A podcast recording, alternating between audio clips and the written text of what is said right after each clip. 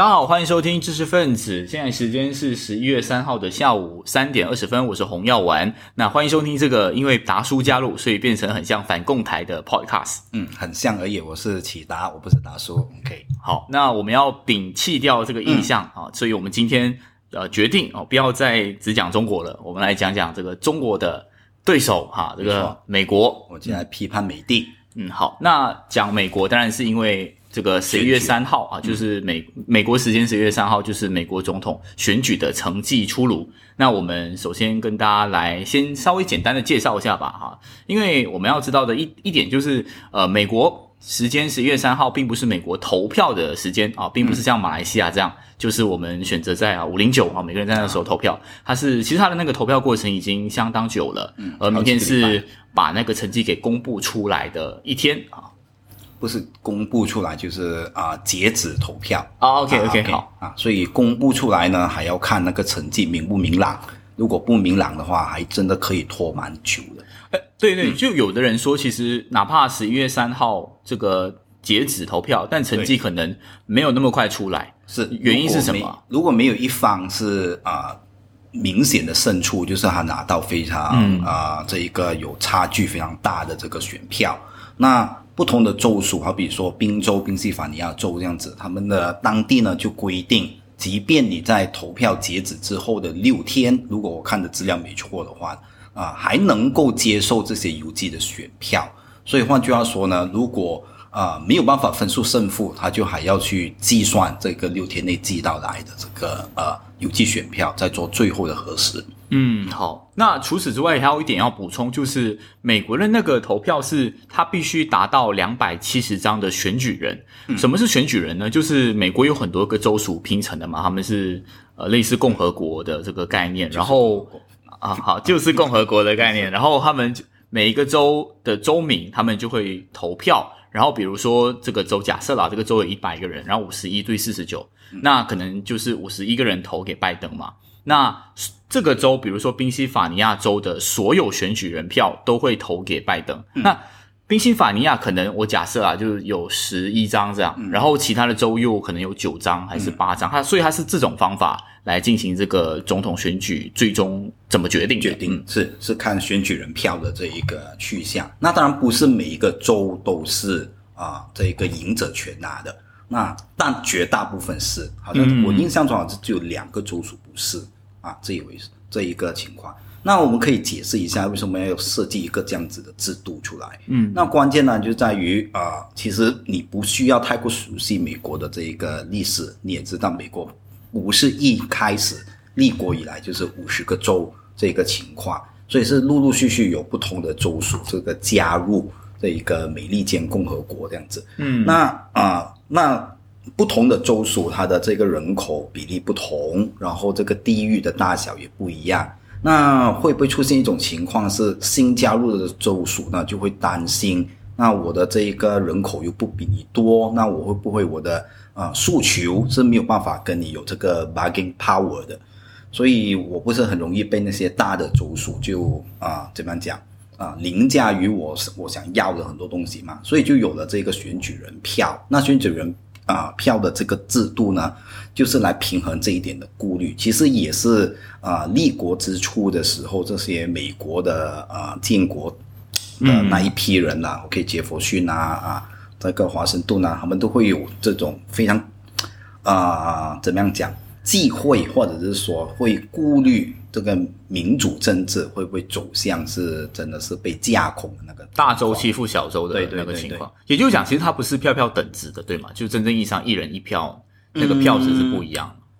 只可以说在这一个啊，当然在这个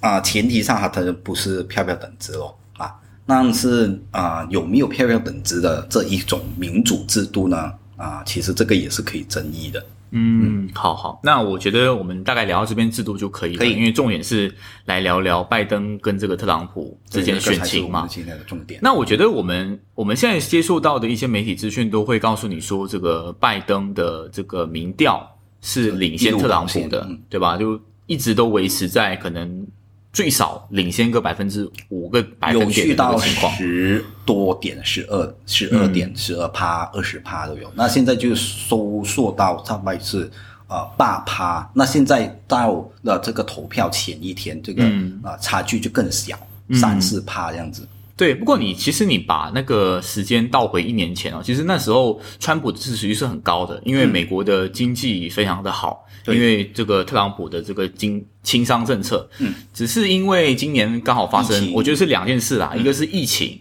然后第二件事就是那个 BLM。Black Lives Matter 就就很重挫这个特朗普的支持度对对对，就抵消了这一个经济啊、呃向好的这个利好因素啊。嗯，这这两点确实就是啊、呃为什么这一届的这一个选情会咬得那么的紧，也就是洪耀刚才提的那两个情况出现了。那往下我们是去介绍什么东西呢？就继续谈关于我们看好哪一方吗？我觉得还有一个现象是关于这一次的邮寄选票是史上最高，对，已经有啊九千多万票，如果我没看错的话呢，九千多万票的这一个邮寄选票呢，已经创纪录的就投出了他们的这个选择。那呃，究竟到了十一月三号，美国的这一个投票日截止，有多少人用啊、亲身投票的这一个啊、方式去完成他们的这一个神圣的一票呢？那我们就要去看今晚的这一个啊、公布了。对对对，而且有一种讲法是，因为其实，在一些民主制度比较健全的国家，他们其实是有一种倾向，是他们其实投票率都不会很高，对对吧？我们看马来西亚，其实投票率算是非常相当之高，有最少都有百分之六十多，然后呃，曾经我们去到百分之七十多，接近八十，八十，对。华但投票率都很高。啊，特别是啊，就华人，对对但但美国其实其实长期以来那个投票率都没有近近十年了都偏低啊。但这一次也有一种讲法，就是呃会有很多美国人投票啊。以前是当然也没有很多啦，以前是百分之可能五十多、四十多，四十多，然后现在可以以去到六十多。预计这一届会去到六十五帕以上，嗯，就可以看得出，其实这一次对呃他们美国人也是非常的看重这一次的选举。对这个绝对是啊、共和党和民主党的决战，也是决定这个美国往后到底是以哪一种的意识形态是继续的啊、怎么样讲往下跑的话呢？这一届选举是一个非常非常重要的指标。那我们简单来讲嗯讲那个意识形态的不同好了。我们自己的我自己的理解啊，就是呃，有些人有做几个对立，一个是你要不要，就如果你是强调那种固边主义，好，美国优先，那就是特朗普。嗯，那如果你觉得美国要重回世界的舞台，在国际事务上更积极的参与，那你就是要选拜登。所以他，嗯，某种意义上来讲，他就是呃两个不同的选项是，如果拜登胜选，那有可能这个以前在特朗普之前的美国可能就会回来。但如果你选择这个特朗普的话，对吧？那个、那可能以后他就会逐渐向他延续他一贯的作风，就是就是以经济利益为主。嗯，就可能孤立主义吧。对对对，那可能我们用一个啊、我认为比较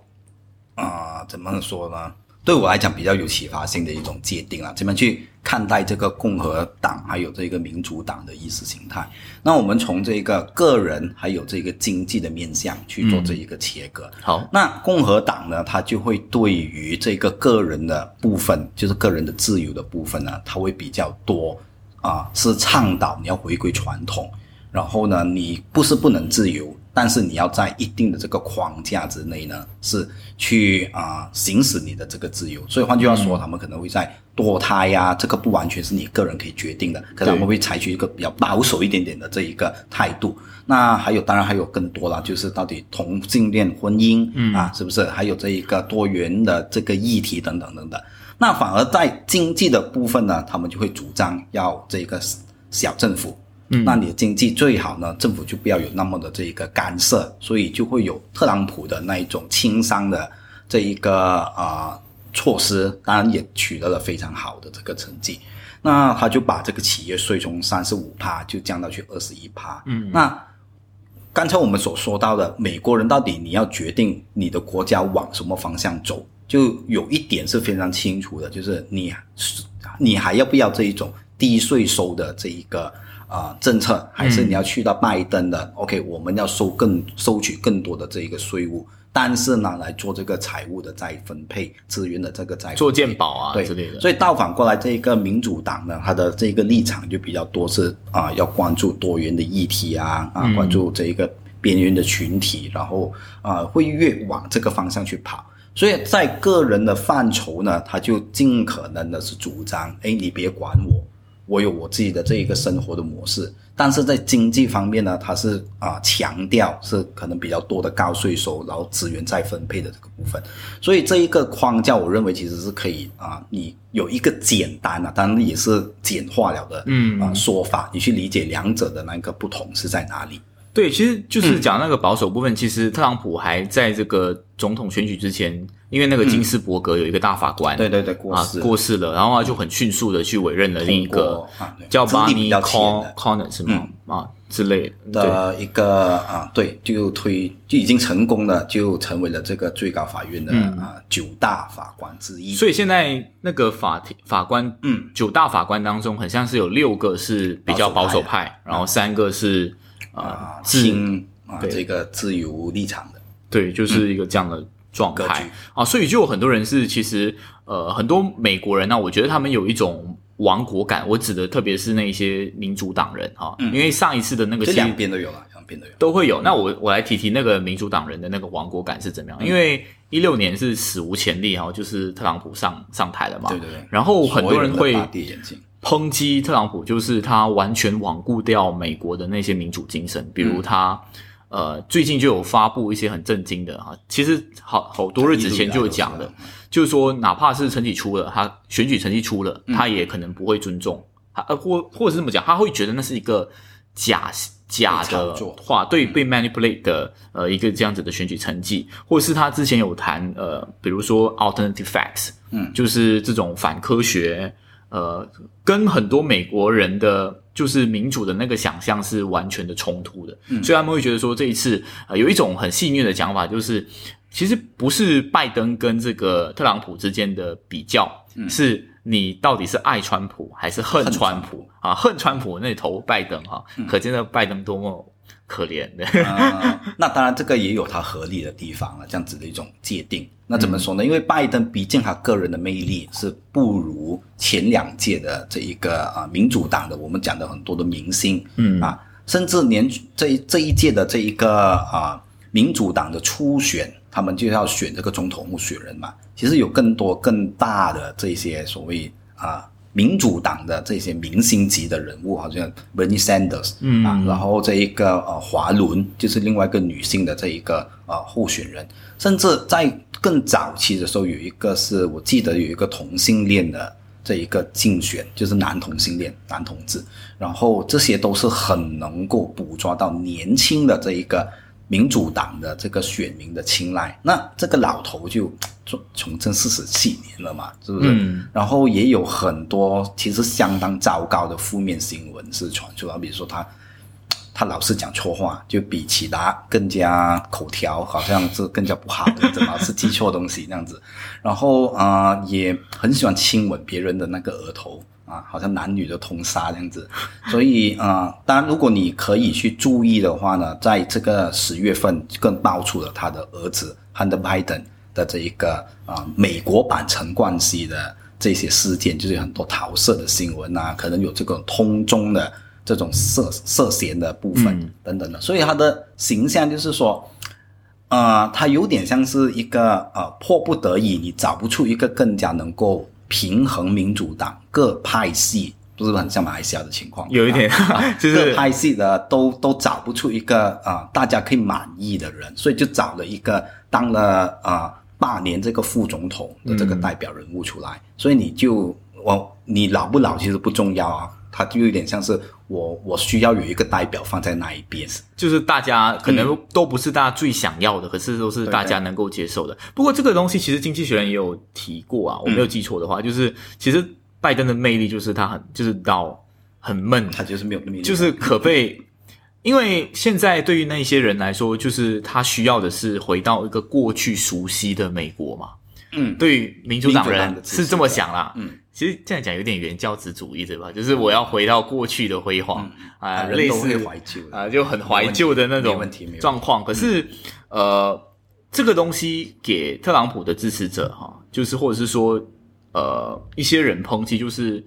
特别是在中国议题上啊，就是因为这件事情，过去民主党的一些策略，包括奥巴马啊，他们那那些对中政策被证明是失效的。嗯，所以他们会觉得说，这个拜登去提什么要重新连接，也没有办法对抗中国这样。嗯，那好比说这一个奥巴马，我顺着下去讲，奥巴马的这个对中政策是不是啊、呃失效的呢？其实很多时候我们是站在今天的这个角度，我们对比了可能啊、川普的一些做法，所以我们回过头说，哎，过去的那一啊、那个做法其实是啊、不行的啊，是啊、不够这个中国啊、强硬啊。那呃，坦白说啊，四年前我对于这个川普的上台，我肯定也是觉得哇天崩地裂这样子的情况。那我们必须公允一点讲，其实那时候我不知道你还记不记得，你打比赛你有没有准备过有一个叫做 TPP 的这个泛亚太这个、泛太平啊洋协泛太平议啊，洋协议，然后马来西亚还要是啊、随着奥巴马推出这样子的一个重返亚洲的计划，然后马来西亚还要是站在一个非常有利的位置，嗯、啊，既可以吃美国的那一边，然后“一带一路”那边呢，我们又好像是可以有一个啊、怎么样讲啊啊、可以衔接两边啊，就是坦白讲，得利就两家茶饭我们都可以吃得到。那结果就特朗普上台之后，我们就没有了这个优势嘛。嗯 OK，所以站在马来西亚人的角度，其实是这样子去看。我的意思就是说，不见得特啊，这个奥巴马其实是没有意识到这一个呃，中国可能对于美国的那个威胁。然后，其实泛太平洋的这一个呃 TPP 啊，我直接用 TPP 了。嗯啊，你会发现很有趣的，它其实就是特朗普现在要某某程度上来讲，特朗普现在做的东西是有点像是在重返回这一块，因为特朗普现在已经在连接着你你可以看到的台湾，嗯啊，日本。啊，然后就把澳洲就是五眼联盟全部结合起来，然后呢就啊啊，这一个特朗普最大的一个做事的作风就是在于他就不断的 quick，对不对？他就对啊，这个组织不行，我不要跟你玩了、嗯 o k 所以我就退出。那其实这一个 TPP 做的事情也是一样，所以你不可以说这个奥巴马没有意识到这个 W 啊、这一个啊、这个世贸组织可能已经是被这个中国架空，所以要另起炉灶啊，弄了另外一套东西，然后是跑他的这个规则，所以就孤立了你中国嘛。对，所以现在的啊、川普其实啊、会不会已经有这个迹象是要再去做类似的这些动作？嗯，所以我觉得这一点我们必须先公允的说，不见得奥巴马一定是好没有是有这方面的警惕。不过我也想回溯一下以前的，为什么你刚刚说你当初是很震惊？其实包括一些呃，可能是像是台湾，他们就是也会觉得，呃，特朗普的这种轻商的性格，嗯到最终会把台湾给卖掉。然后，或者是说，那其实早期的时候，我看特朗普，就我们谈着重谈对中政策，他一开始的时候，其实跟中国还蛮好。对啊，我我发现那个世界上最好的朋友、啊，啊对对对，我发现那个转折点应该是在华为五 G 的事件吧，就是真正两正年前真正呃，可能当然美国那边宣称是国安问题，但有一种讲法是，就是中国的他要碰到一个美国最核心利益的部分了，嗯所以他才需要做各种各样的制裁。对，呃，大概是两年前吧，就是孟晚舟，我不知道大家还记不记得这一个名字，就是啊、华为的公主，就是啊、开始在加拿大那边就被啊、就是在跑着这个引渡的程序，要不要去到这个美国那边受审？那刚刚那个原因就是刚才洪耀所说的那个情况，就他涉嫌是不是有通这个伊朗？因为美国的这个敌对势力就是伊朗，我制裁伊朗的话，你就不能够私底下就啊又跟这伊朗有来往嘛，这个贸易上，不然我的制裁就等同于就有一个非常大的这一个缺口。嗯，那确实这一个导火线，你可以看到那个转折是在这里。那啊、特朗普或者叫川普，他的他当然就是一个商人的一个性格，商人的总统，也是啊、政坛上面的这一个怎么样讲？虽然他年纪不小了，那真的就是一个新人新血，嗯啊，然后也不按牌理出牌也做事毫无规矩啊。那这里头我们就可以去提一提，但是他确实四年内呢，这四年以来，他是一个最看重自己这个竞选诺言的这个总统，至少我们近几十年来没有看过一个总统那么的好像驴子这样，对不对？他就是很固执，就是连我们觉得很无聊的，就是连那个啊美国的美墨的那个万里长城啊，他啊已经被啊。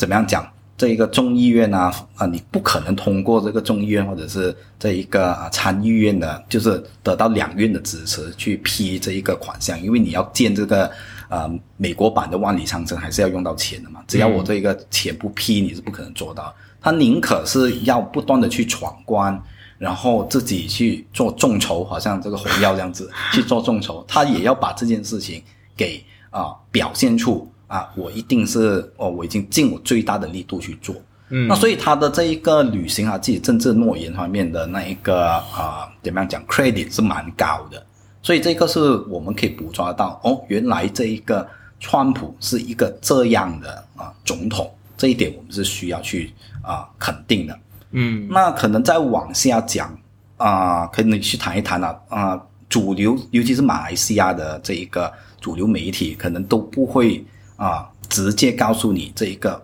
川普在过去四年究竟是做了哪一些事情？但其实你只要稍微留一些消息的传出啊，就好比说这一个诺贝尔和平奖，嗯啊，其实是多次提名这个特朗普，就是外交政策他在以色列、中东那边其实取得非常重大的这个突破。对，那当然就是在他任内也是很多届的总统都是拿这一个讲法。是有点像是你我们对比回马来西亚，就好比说啊，宣布马来西亚成为这个啊伊斯兰国，对不对？就可能很多时候会变成不同政党的那个啊叫笼络民心嘛，对不对？拿到马来票，那就会提出这一个主张啊，这个政纲。但是美国总统也一样的，我们要把这一个我们的啊外这一个大使馆搬去这一个耶路撒冷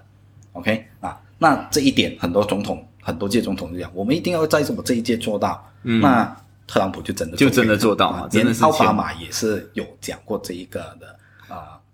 但我觉得他很强哎，因为他做这个东西来刺激那些以色列附近的国家，但是它还可以促进以色列跟中东国家某种意义上的和解。已经有陆陆续续有更多，好像阿联酋啊这一些国家，就是本来是跟以色列是世仇的。对，但特朗普的啊女婿就是啊。伊万卡的这一个啊丈夫，他就有就有本事在背后做这些斡旋，然后也成功的把更多的这些啊中东的国家就跟这一个以色列是签了这一个至少是互认双方的这一个。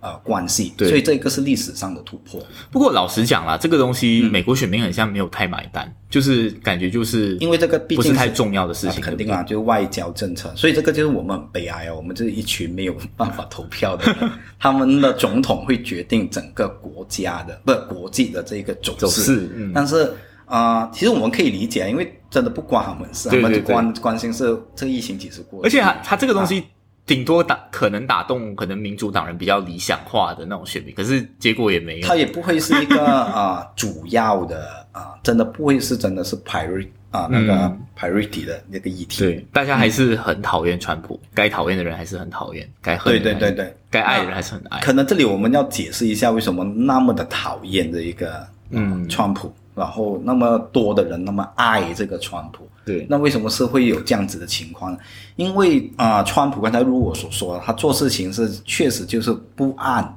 建制的那一那一种套路。什么意思叫建制？我们解简单解释一下，就好比说，其实你会意识到呢，啊，在政治上面它有一套游戏规则。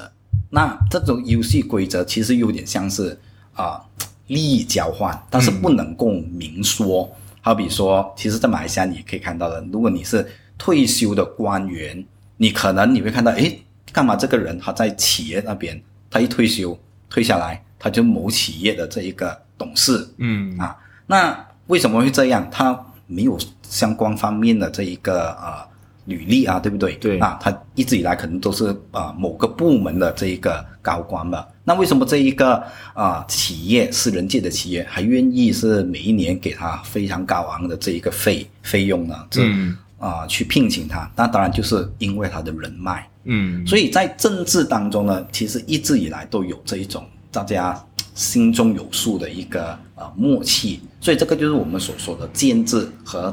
啊、这个政府和商界之间其实有一定的那一个啊、共生关系。对，但这一个特朗普呢，就真的是一个怪咖，就美国突然间就出了一个这样的人。他首先是啊、商人出身，所以他四年来没有拿过这一个总统。他常常会宣称他很有钱，他所以他不会被资本，他不会被资本家所操控。他其实如果想要操控也很难了，因为他的宿敌太多了，嗯啊，整个的那个啊、我们可以简单介绍啊、川黑的份啊、这个阵营有谁啊？这这个也是非常有趣。那可能马来西亚的啊、听众比较感兴趣的就是，第一我会排的就是 Avengers。啊，对不对？就是所有，就是真的就是 Avengers，就是 Marvel 的这一个系列电影里头，几乎所有的这个主要演员，嗯都是川黑啊，都非常的啊，在 IG 那边踊跃的呼吁大家出来投票。那你知道他的政治倾向的话，他其实就告诉你要投谁，嗯这是一点。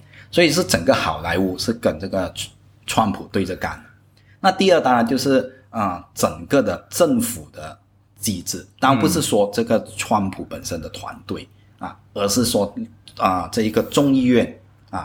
都是盯着他到底你这个特朗普有没有行差大错。所以你看这一个拜登方面啊，他们的一个宣传的口号或者这一届的口号是什么？I po I pay more than 这个啊、Trump，就是他说税给更多。啊我的那个税我给的比这个特朗普这个超扯的，因为上次特朗普甚至有讲过一一种话，就是我给的税少是因为我很聪明，我懂得怎么样对对对避税。是，所以其实这一个税收的复杂，美国是啊数一数二的。嗯这一点其实也跟这个美国的啊这一个国家特别的地方在哪里？因为它的这个税这些啊制定这个税收的这些可以啊，我不要聊税的部分不不，。我是要这个，我们一定要先讲清楚。它是跟那个建制有关的，就是这些官员他们把那个税呢，一直是弄得非常的复杂。嗯，然后你要怎样去报税，你真的要找专业的人士去啊、处理。然后这些专业人士你会发现，诶，你不是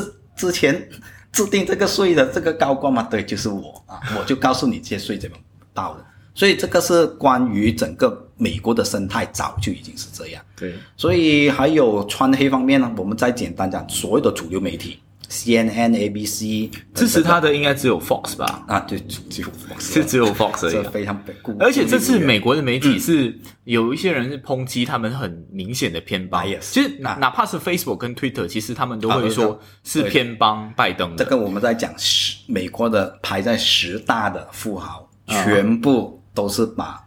啊川普恨得入股，所以旗下的企业也是对对对，就是去卯足全力，是非得要把你打下去的。嗯所以 Facebook 的这个啊、Bill Gates 啊啊，这个 Twitter 啊等等等等，全部都是啊、穿黑的。可是为什么啊？他不是很重，对就是但是他们却又是在这个啊税企业税下降之后的最大利益者，这一点就回到去，因为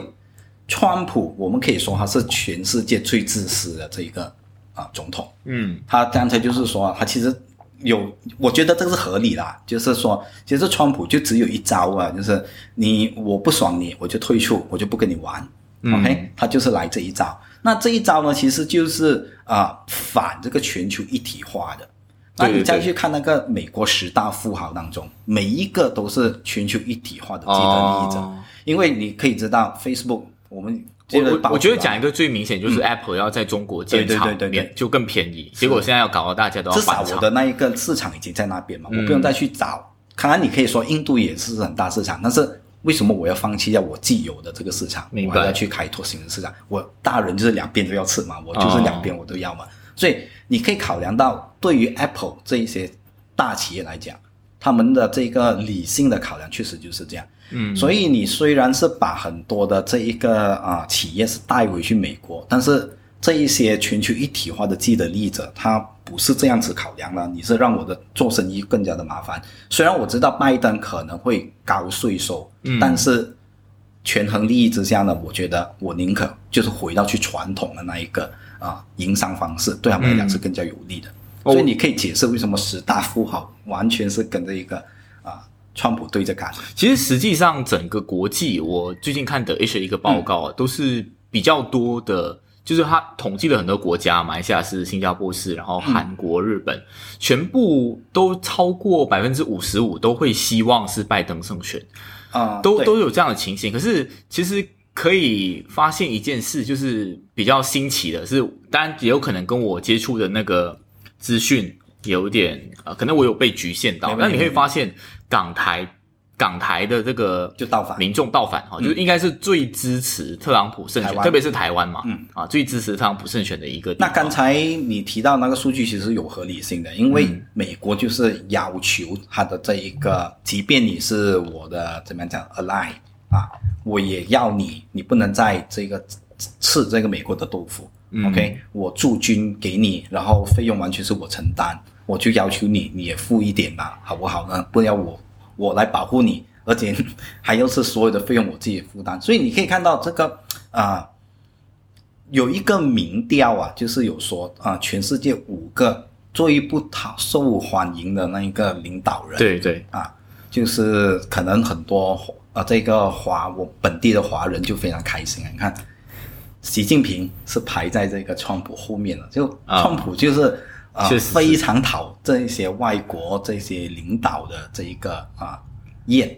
这个是事实。啊那回到来，为什么台湾和这个香港会这些，尤其是民众方面有这个反差呢？肯定他们是顾虑到和啊、觉得特朗普做的一些东西确实是可以抑制到这个中国的，嗯是打到中国的痛处，是主要是从这一点出发去考量。嗯，我们终于 很阴险的都会来，哦就是为什么要聊美国？因为跟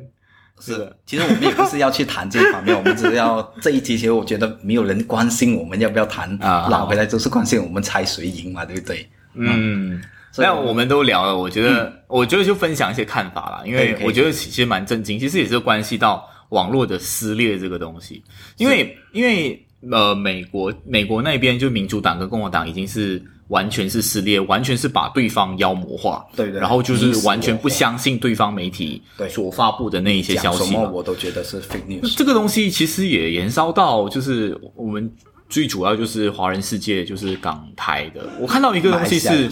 很像立场新闻哦，我不知道大家知不知道立场新闻，就是呃，他是在有一个叫立场姐姐嘛，就是那个反送中的时候，然后就是去支持示威者。但是我看到，因为立场新闻就刊登了一个关于呃为什么要投给拜登的一个读者留读者投书，然后大家就去疯狂的去讲立场新闻是亲共投共啊，为什么是这样？其实因为我自己的理解是，呃，或者是看一些西方啊、呃，像《经济学人》的讲法，就是不管是拜登还是特朗普都好，嗯，他们最大的共识就是要抗中。对吧？嗯如果你看很像那种香港人权法案还是新疆人权法案的话，其实是两民主党院一致的一致通过的嘛，应该是最大共识嘛。为什么会有这样的情况？是唯一一个议题是共和民主党是基本上不用吵啊，我们就可以就直接过过关，而且我们是用这一种啊、怎么样讲捷径，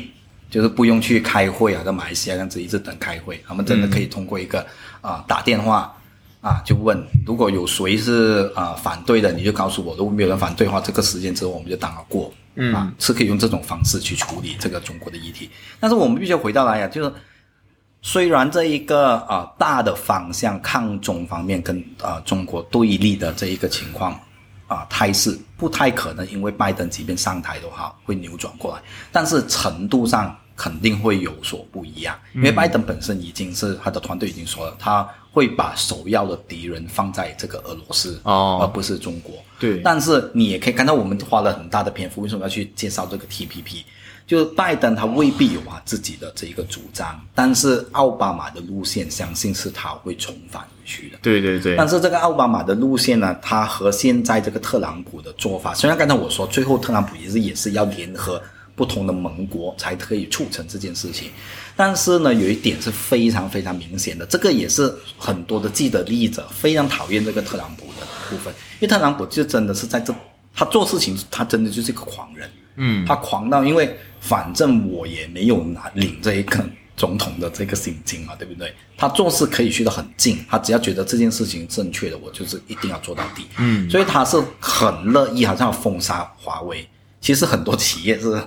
是美国企业是直接是跳脚，哎，我我还有签了很多单呢，啊，也就是说，如果给一个像拜登这样这么精英的人，他可能就会瞻前顾后。不是瞻前顾后，他一定会有一个明确的前提，哦。是以美国的企业的这一个不受损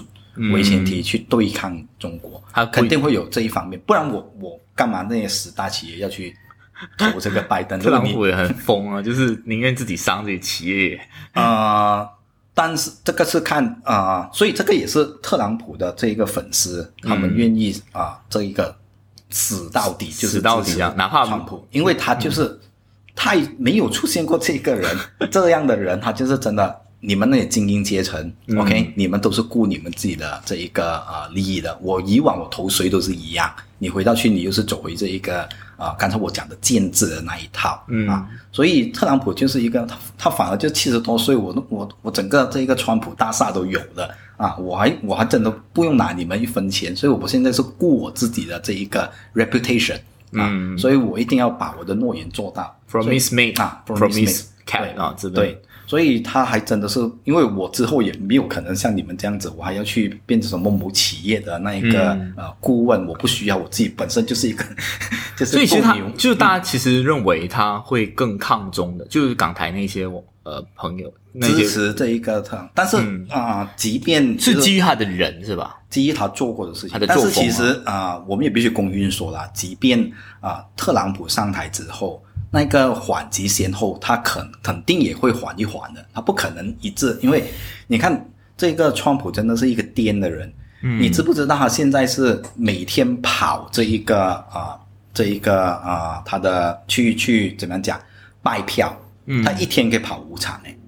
而且是坐他的那个空军一号专机，对。然后这一些是主流媒体不会告诉你的事情，嗯。都是说啊、他的这一个人龙人龙是可以长达几十里，然后呢，他现在已经是颠到怎么样？因为我要连跑五场去不同的州属，你知道美国很大嘛？对 OK，他直接在机场就办这一个这一个啊粉丝见面会啊粉丝见面会，一下机他也不用去，就跑去那个前台那边，啊然后去发表演讲一小时。嗯然后你不要忘记，他年月头他才中了武这一个、呃、武汉肺肺炎啊他中了这个肺炎，然后用短短的四到五天啊。发神经的是用特效药，然后这些特效药是还没批准的，你也你也真的佩服他的那个毅力，没有一个领导是敢玩命这样子来。哎、可是虽然我们刚刚讲，就是很多人会认为，如果特朗普上台之后更有利于所谓的抗中，但是我发现一个很吊诡的报告，就是最近读中国报，就是、嗯我不知道现在可能是中国报资料不可信，但没有关系哈，哎我们就我们就先讲，他是说北京方面是更希望特朗普连任的，嗯因为是因为特朗普就能够从很多国际事务当中抽身抽身，然后北京那边就可以趁虚而入趁虚而入啊，就为什么你用巩固全球趁虚而入啊？虚虚不是空位的概念吗？啊，啊没有没有任何的这个，我们是很中立的。嗯，对。好，OK，我是提一提这一点，就是跟大家普遍的印象不一样。那我先啊、呃提醒一下大家啦，其实所有的国家的领导呢，往往都会在那个成绩不明朗的时候啊、都会讲两边话，就是你不会你不会两边都是说我今我这次就是买定是谁赢，那万一出来的结果不是的话就不行。那呃，所以你会看到有不同的说法。所以中国那边呢，你也可以看到啊、如果大家家里是有 CCTV 的话，你就会看到我们是一面倒的，几乎是一面倒的，就是啊、川普那一边的消息是不报的，嗯，但是拜登那一边呢，他们就是踊跃的这个啊、传达这方面的讯息，这方面的迹象，你就可以看得出他的倾向性在在哪里嘛。所以这一点，我们只可以说，其实各国的领袖，你现在去问他们，都是嗯，我们其实没有任何的 bias，我们都是哎，但我其实，跟新政府合作。但我我有那个那个考量是对的，但我这边稍微我会，其实我挺认同呃，这个这个结果，我自己的归因就是因为，一来是这个特朗普孤边主义抽身，然后中国可以在更多全球的平台，WTO 也好，WHO 也好，嗯，就是有更大的影响。另一部分是他能够，因为有一种讲法是，其实特朗普激化了整个呃选民与选民之间的对立，然后就制造了很多民主的乱象。嗯，所以其实恰好是他可以以此来去呃跟。